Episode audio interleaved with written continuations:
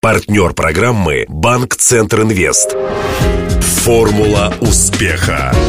Здравствуйте, у микрофона Денис Малышев, и это программа «Формула успеха». Радио Ростова готовит ее совместно с Ассоциацией выпускников ЮФУ к столетию вуза. Сегодня у меня в гостях первый заместитель губернатора Ростовской области Игорь Гуськов. Для справки. Игорь Гуськов родился в Большой Орловке Мартыновского района Ростовской области в семье рабочих. Окончил химфак РГУ в 88 году. Несколько лет работал в Волгодонске школьным учителем. В 91-м открыл свое собственное образовательное учреждение. Успех молодого директора заметили власти. Был приглашен на муниципальную службу и со временем занял кресло заместителя мэра по социальной политике. 99 год, когда в Волгодонске произошли теракты, стал проверкой профессионализма Гуськова. Чиновника пригласили в областную администрацию. С 2001 по 2006 он заместитель министра культуры, с 2006 по 2011 министр образования. С приходом нового губернатора Василия Голубева стал его первым замом. Курирует вопросы образования, культуры и спорта. Женат. Двое сыновей. Интервью. Игорь Александрович, а вы счастливый человек? Вот сейчас я поясню свой вопрос.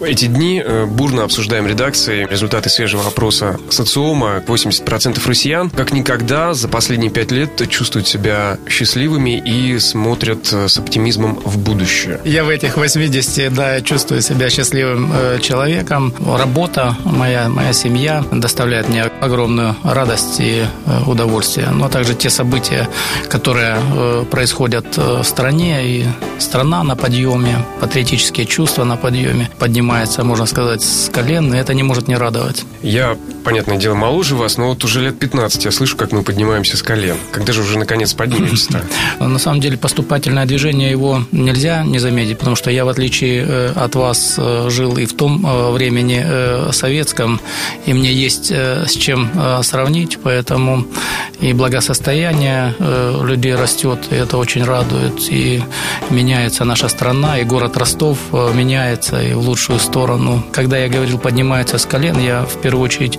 имел в виду не материальное э, благосостояние, не развитие экономики, а развитие э, э, духовности и патриотизма. То есть очень важно, как себя нация ощущает как единое целое, которое сплачивается вокруг чего-то хорошего, доброго, или это разброс такой мнений. Вы трудоголик? Да, есть э, такой диагноз. Да. И как на это смотрят родные? Ну, родные уже адаптировались за э, время жизни, потому что, несмотря на смену э, каких-то должностей, работ, образ жизни, он практически не меняется. Мне везет после окончания университета только интересные работы и интересные люди рядом со мной. И это такой придает определенный драйв и настрой позитивный. Но жизненный путь у вас витиеватый. От химии к социологии, от профессии учителя к заместителю губернатора. А как выбирали факультет? Любили химичить в детстве? В школе у меня была молодая учительница, которая доставляла много э, проблем. Поэтому она решила мне помочь на государственном экзамене. Когда поставили мне оценку, которую я считал несправедливой, справедливо. Я вышел и сказал, что через э, несколько лет я химию буду знать лучше, чем все вы здесь вместе взятые. Учителям своим я сказал так нагло и дерзко. И впоследствии воплотил это в жизнь. Уже в процессе обучения оказалось, что химия – это невероятно интересная наука. И я, начиная с третьего курса, несколько дней в неделю, там по 3-4, иногда по 5 часов проводил э, в научно-исследовательском институте э, физической и органической химии лаборатории лаборатории синтеза органических э, веществ. И, наверное, если бы э, после окончания университета не определенное ограничение к окончанию учебы, у меня уже был э, ребенок, сын старший, семья, естественно, и нужно было думать о семье и о жилье, хотя были интересные предложения, продолжать заниматься наукой, но без гарантии предоставления жилья. Поэтому ради семьи, ради жилья я переместился из Ростова в Волгодонск и начал свою карьеру с должности учителя химии в одной из школ. Ну, наверное, было не просто. Я так понимаю, преподавали-то в старших классах химию. Это был проект школы, самой большой в Советском Союзе. Она была рассчитана проектно на 2400 учащихся, а учиться в ней начали 1 сентября 4200 учащихся, то есть она была переполнена. Вот на сегодняшний день в Ростове самые большие школы – это там 1400-1500 школьников. Вот я начинал работать в такой школе, 4200. В параллели было по 23-24 класса. Все буквы алфавита. Да, и, то есть у меня были э, только восьмые классы. Но вы строгий были преподаватель? Хочу сказать, что на мои уроки э, ходили отъявленные э, двоечники. Мне было что рассказать. Я демонстрировал интересные э, опыты. Помните, какой любимый был ваш опыт химический? Когда вещество от огня и превращается в кучу э, пепла, которое в несколько раз э, превосходит то количество вещества, э, которое за несколько секунд до этого там находилось на столе. Вулкан такой образуется. Наверное, в классе воцарилась тишина. Просто все изумленно смотрели. Когда вас назначили министром образования, вот мне любопытно, вот первый день работы, с какими ощущениями вы вошли в кабинет, сели в министерское кресло? Я бы восполнил некоторые пробелы, тогда станет э, понятно тот настрой, с которым я вошел э, в кабинет. Вот я одним из первых э, в Ростовской области создал негосударственную школу, комплекс детский сад школа в городе Волгодонск. 300 учащихся, у меня было 240 детей с 1 по 11 класс, 60 детей э, дошкольников, э, по 15 человек в группы, 4 группы. И персонал у меня был порядка 110 человек подчиненных. Это примерно э, по пропорции на количество детей и взрослых раза в 4-5 отличается от стандарта общеобразовательной школы и детского сада, потому что наряду с предметами традиционными в общеобразовательной школе там было много предметов, и много разных сервисов э, для детей. Дети находились полный день, и поэтому количество взрослых было в разы больше, чем в общеобразовательной э, школе. Это был 1991 э, год.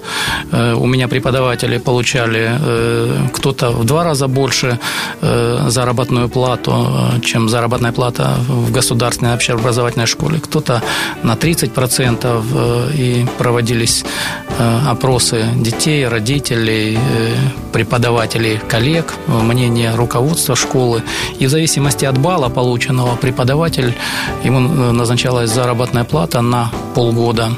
Вот. И затем через полгода он э, опять проходил этот путь э, тестирования, и за счет этого э, была очень хорошая такая динамика и качество работы и уровень знаний результаты деятельности и те принципы, которые были сформулированы там мною, они пригодились э, в должности министра. Каждая моя новая работа – это определенный университет. И примерно по времени… Э, Пять лет. Да, да. там 4-5 лет и э, движение дальше.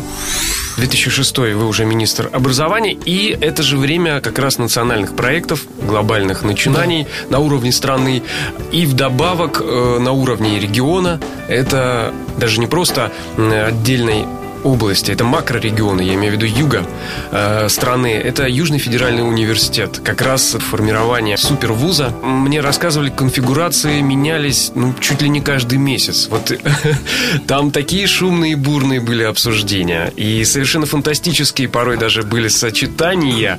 А, вот я даже не знаю, к чему бы привел, например, союз э, ДГТУ и РГУ. Вот как вы думаете? Вы как человек, который э, не чужд экспериментом. Мне вообще везет э, на такие, ну вот, потрясения или какие-то э, события в жизни. Когда пришел вот в эту должность э, министра образования, таким как молотом по голове, приоритетный национальный проект образования, там, и деньги с федерального бюджета там миллиардные, и сроки очень короткие, и нужно все реализовывать, и деньги, как обычно, приходят в конце финансового года, и нужно успевать их осваивать, а команда года э, не готова, потому что в предыдущем опыте за последние десятилетия никто из федерального бюджета таких денег не выделял. И тут же параллельно создание Южного федерального университета, время такое, когда собирались ученые советы вузов, коллективы, голосовали против вхождения, там, и ДГТУ, и